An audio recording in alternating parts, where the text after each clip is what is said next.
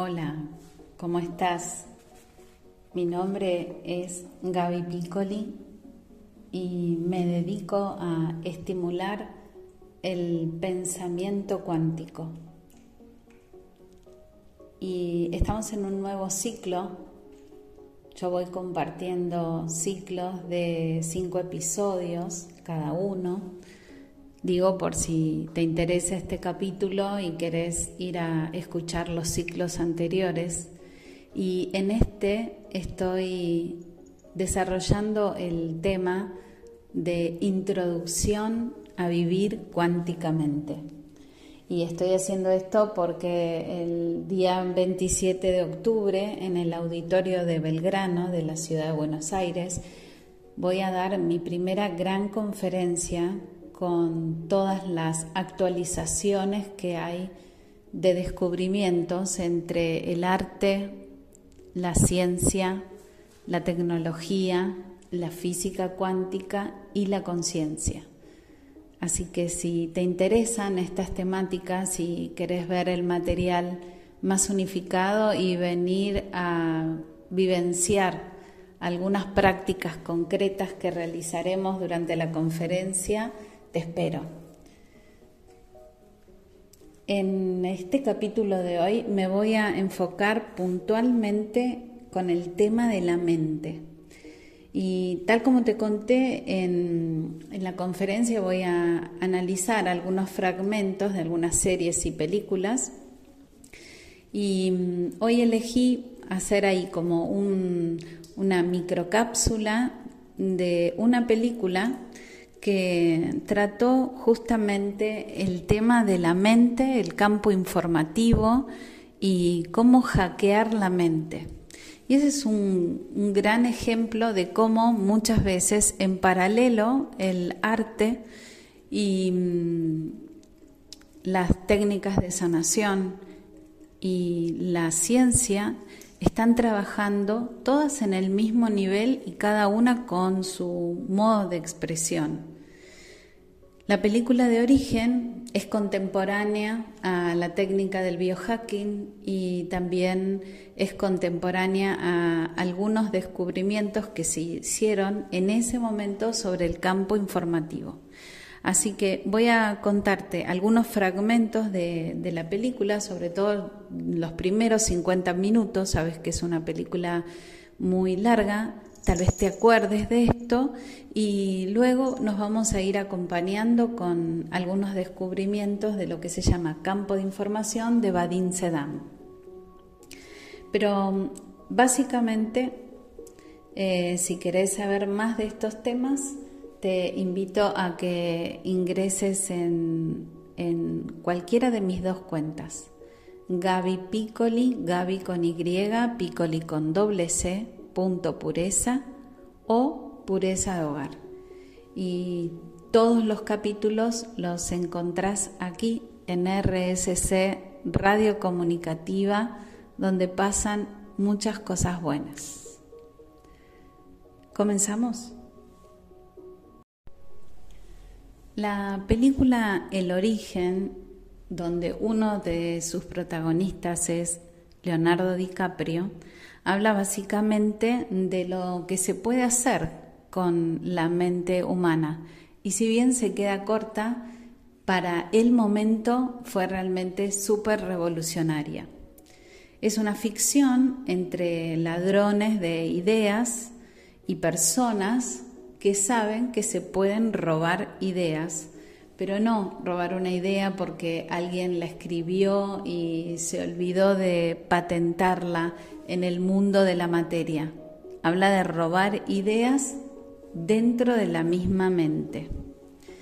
Hasta que a, este ladrón tan, tan avesado le llega un desafío mayor, que no se trata de robar una idea, si no se trata de implantar una idea en la mente de otra persona, pero que esa persona viva esa idea como que se le ocurrió originalmente.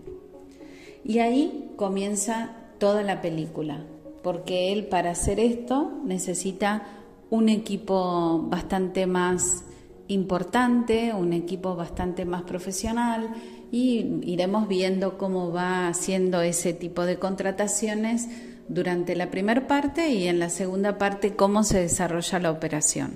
Pero vamos a lo puntual. DiCaprio menciona acerca de cuál es el parásito más resistente que se habló hasta el momento o se descubrió hasta el momento en la raza humana. Y concluye que el parásito más importante es una idea y que esa idea, de acuerdo a la persona que la sostiene, va a generar para poder existir un decorado, un ambiente.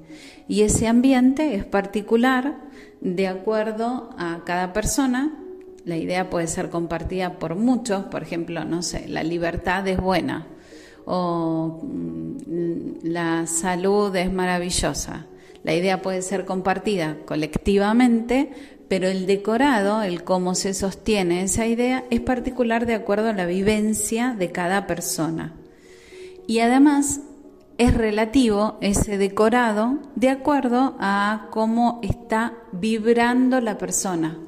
Entonces DiCaprio ahí reconoce que él tiene un, un inconveniente a nivel subconsciente que tiene como mucho protagonismo durante la película, por eso él no puede estar generando la arquitectura para implantar una idea es como súper interesante, ¿no? Porque, digamos, el trabajo que a él más le apasiona, eh, que es implantar ideas originales, no lo puede hacer porque de momento no está pudiendo encontrar una puertita a su subconsciente.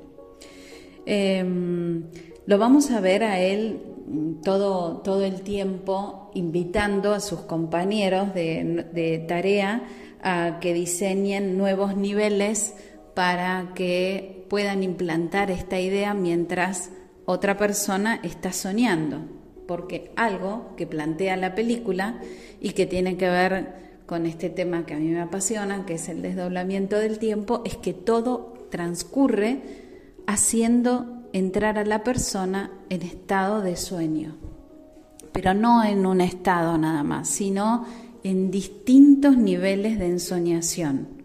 Y entonces hay un, gráfico muy, muy particular y para todos los que estamos en estos temas es como un guiño, que es cuando DiCaprio dibuja, mientras le está enseñando a la nueva arquitecta que acaba de contratar para el proyecto, dibuja eh, un, un, medio círculo con una flechita y otro medio círculo con otra flechita y muestra dónde va a atravesar la idea nueva.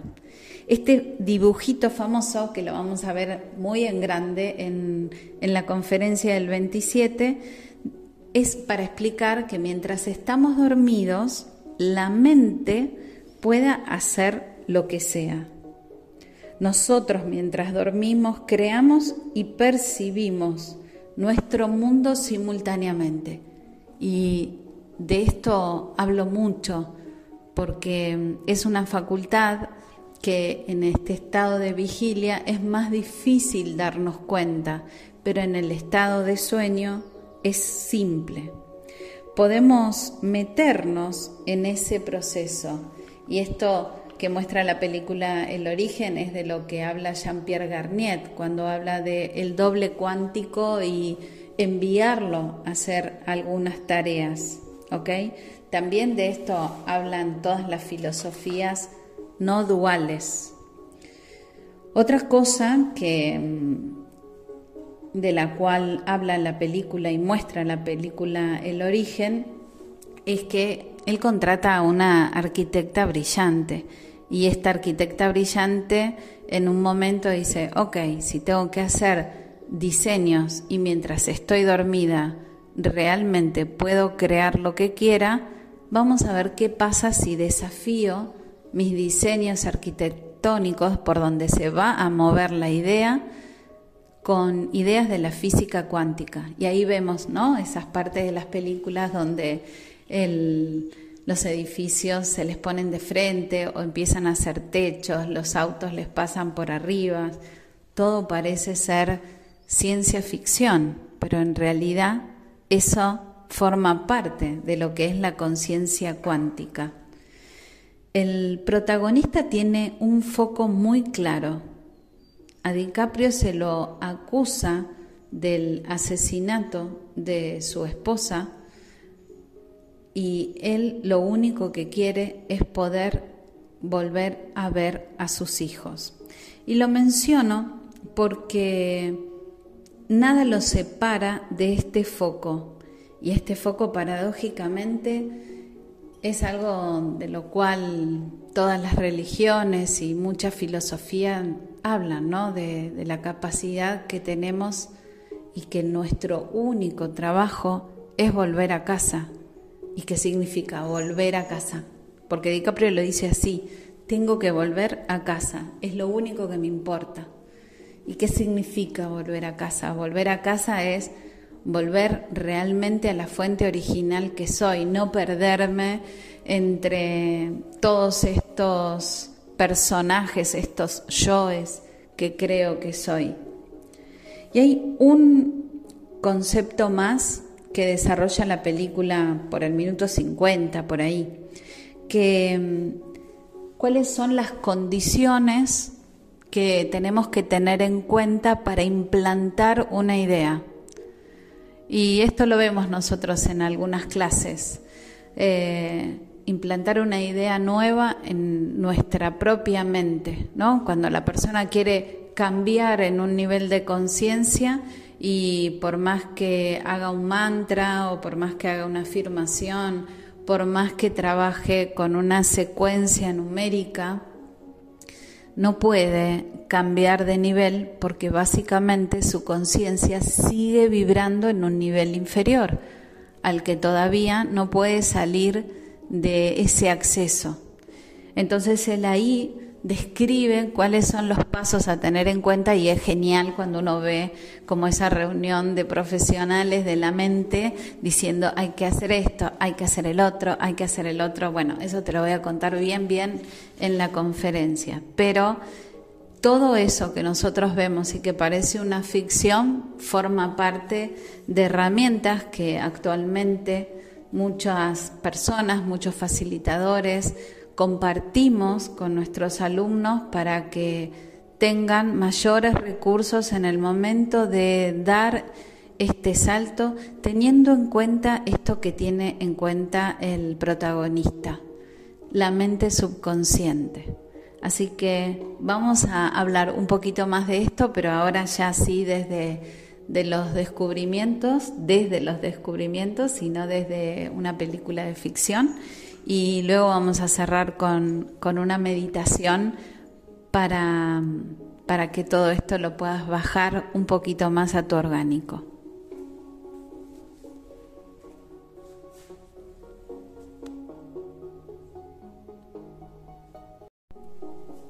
Como sabes, eh, me gusta mucho la bibliografía de Vadim Selam y en uno de sus libros él desarrolla el tema de campo de información.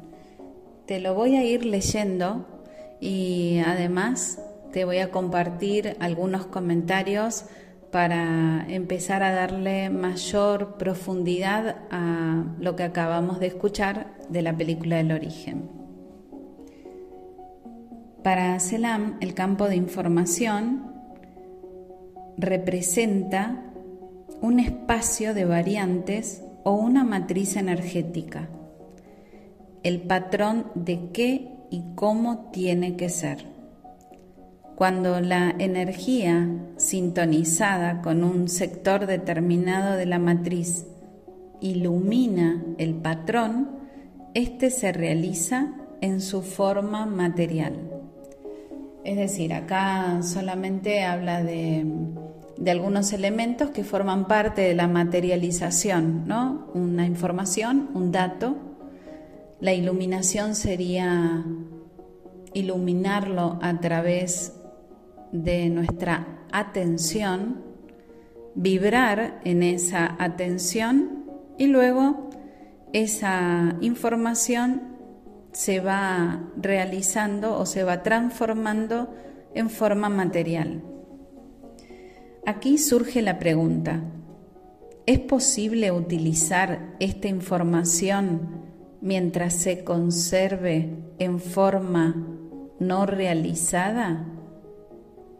Es decir, ¿podemos asumarnos, asomarnos, perdón, al futuro? Se puede decir que todos lo hacemos diariamente. La conciencia es incapaz de leer la información desde el espacio de las variantes. En cambio, el subconsciente se conecta directamente con el campo de información. Precisamente de ahí proceden nuestros presentimientos, intuiciones, predicciones, descubrimientos e inspiraciones de obras de arte. La información llega a la conciencia bien desde el mundo exterior como una interpretación de datos externos o desde el subconsciente a nivel de la intuición. Los datos grabados en el campo, dice Selam, son, por así decirlo, verdad pura. En otras palabras, es una información objetiva, libre de cualquier interpretación. Al pasar por los filtros de la mente, la verdad se convierte en una interpretación, es decir, en un conocimiento. Todos los seres vivos perciben la verdad a través de su interpretación, y en esto creo que podemos estar de acuerdo. Una gallina ve y percibe el mundo de una manera totalmente diferente a como lo hace una persona, pero incluso distintas personas ven y comprenden las mismas cosas de manera diferente. Por ende, el conocimiento es una forma de la verdad en cierto grado desfigurada. En el campo de la información, dice Celan, los datos están organizados en una difícil estructura energética. En esa estructura está grabada todo lo que haga mover la materia según las leyes establecidas. Primero, el subconsciente o alma recibe los datos del campo de información. Luego, la conciencia particular, la mente, los interpreta y los transmite en una descripción, verbal o simbólica. Así se hacen descubrimientos o se crea algo nuevo. La música, las obras maestras, es decir, todo lo que una persona no ha podido ver ni saber directamente y de la misma manera surgen los conocimientos intuitivos y los presentimientos. No vienen del pasado, pero sí vienen de alguna parte. Es posible que todo eso te choque y te haga desconfiar.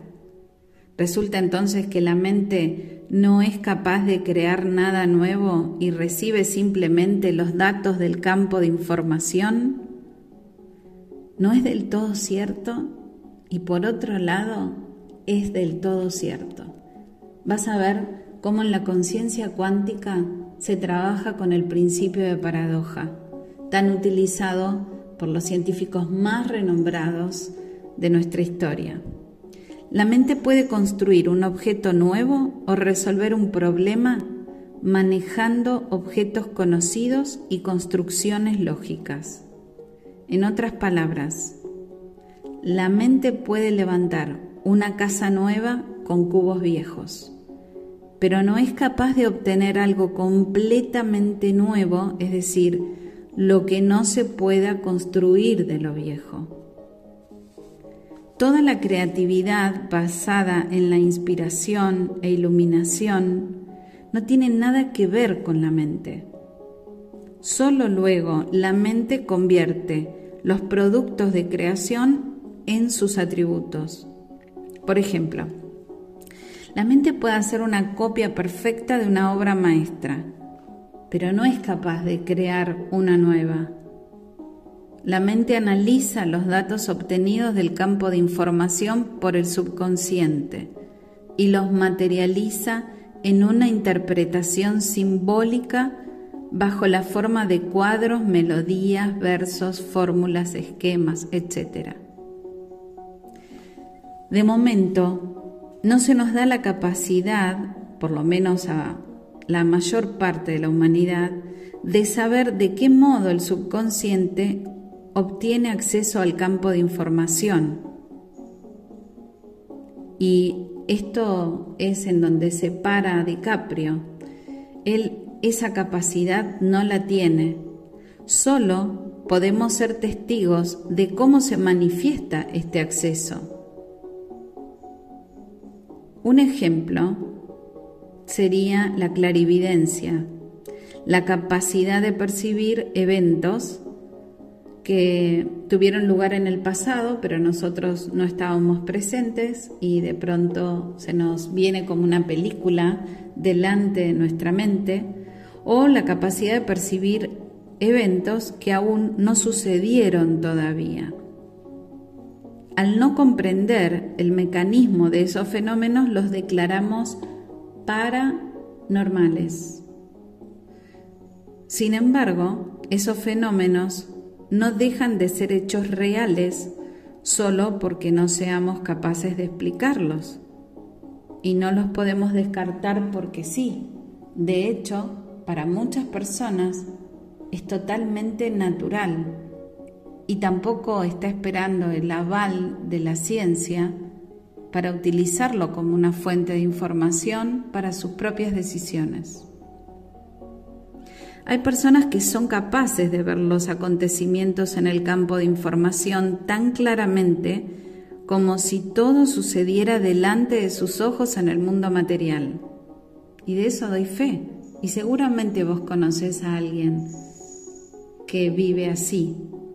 Ese tipo de personas es capaz de sintonizarse exactamente con los sectores realizados en el espacio de las variantes. Por ejemplo, para sintonizarse con un sector de la persona desaparecida, el clarividente tiene que ver la foto de esa persona o tocar varias veces las pertenencias del desaparecido o le tienen que decir su nombre, su fecha de nacimiento, algún dato para poder sintonizarse. Sabemos que la policía muchas veces recurre a los servicios de los que se llaman mediums y que particularmente yo prefiero llamarnos traductores. El hecho es que los datos del espacio de las variantes llegan a nosotros de una manera inexplicable y se revelan como insinuaciones, visiones, iluminaciones, señales, situaciones sincrónicas, coincidencias, y nosotros debemos comprender en la medida de lo posible el significado de esos datos. ¿Cómo suena todo esto para vos?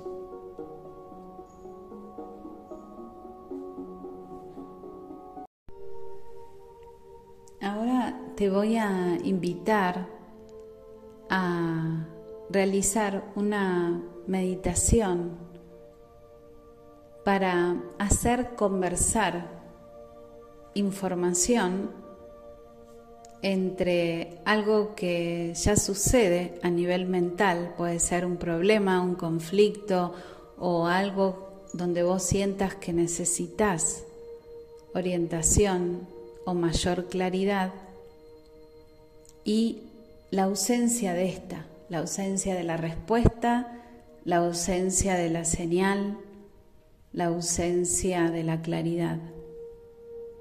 Imagínate que estas dos partes existen y conviven dentro del mismo ambiente.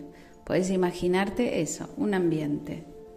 Y ese ambiente puede ser blanco, todo limpio, pero está lleno de líneas, de colores que conectan unas cosas con otras cosas.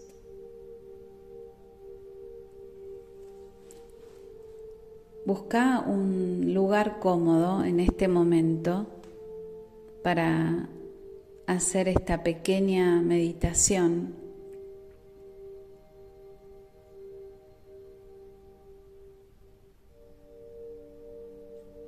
Y comienza a autocentrarte. Para eso podés llevar la atención a la respiración, inhalando lento y profundo por nariz y exhalando lento y profundo por boca. Y cada vez realizalo más y más lento.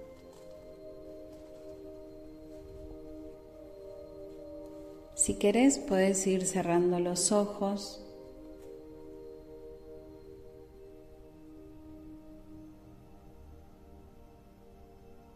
Y vas a buscar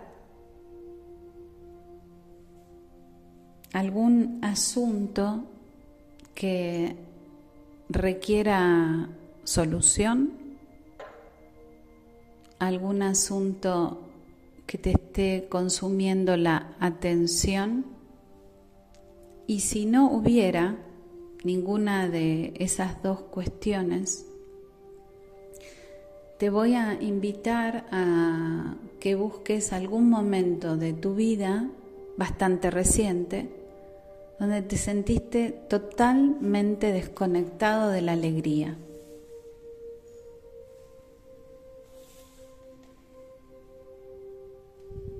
Sentite cómodamente con las manos que estén reposando en, en algún lugar muy cómodo para vos de tu cuerpo.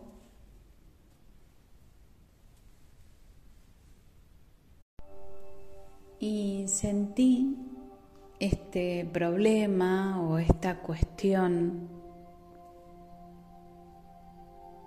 como algo que fuera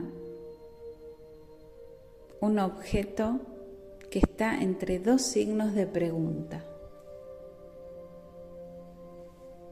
Por ejemplo, una pregunta podría ser, ¿por qué estoy desconectado o desconectada de la alegría?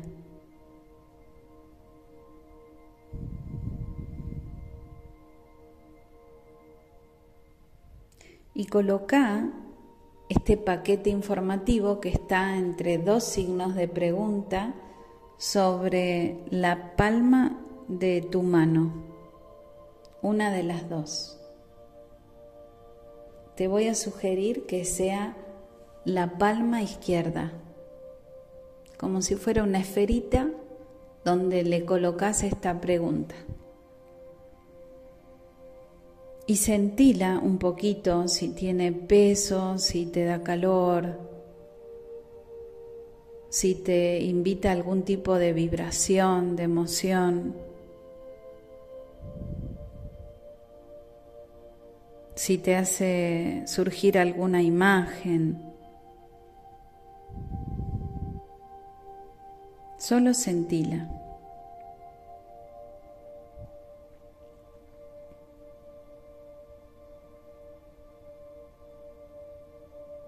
Y ahora vas a llevar toda tu atención interna a la palma de la mano derecha. Y hace como si fuera un pequeño hueco, un pequeño espacio. Y allí va a caer o va a materializarse de golpe otra esfera donde vos estás alegre, pero conectado permanentemente con la alegría. Crea esa imagen, pero no te quedes con la imagen. Sentila, madurala, impregnate de esa imagen, construí un escenario, un decorado para esta imagen puede ser para que no desafiemos tanto al subconsciente una, un escenario muy conocido, puede ser tu casa o algún lugar preferido de tu casa. Y el decorado trata que sea el mismo. Convoca esas imágenes acompañadas de sensaciones, de sonidos, de aromas. No te quedes en intenciones de cómo ser más feliz. No, ahí estás siendo alegre. Pero estás siendo alegre en permanencia. Vivís en esa alegría.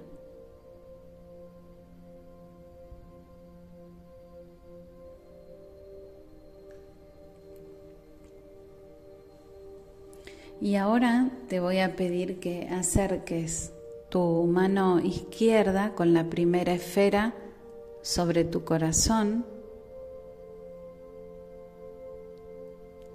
y la mano derecha sobre la mano izquierda, ambas quedan arriba de tu corazón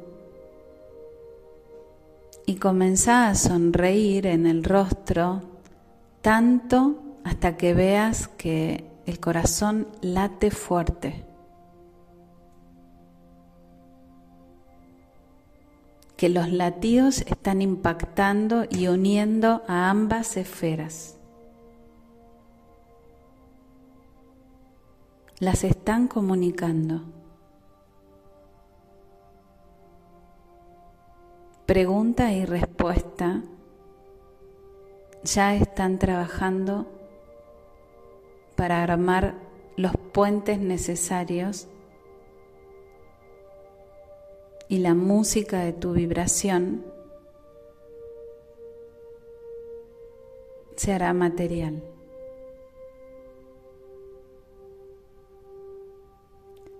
Y acá sumo algo más. Necesitamos un salto de fe de tu parte, de que no tiene lógica, pero de alguna manera esto se va a ordenar.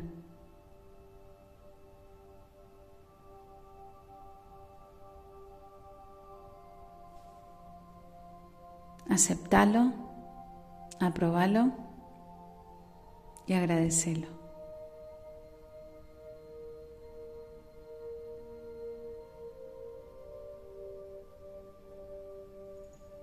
Soy Gaby Piccoli y te espero el 27 de octubre para mucho, mucho, mucho más. Gracias.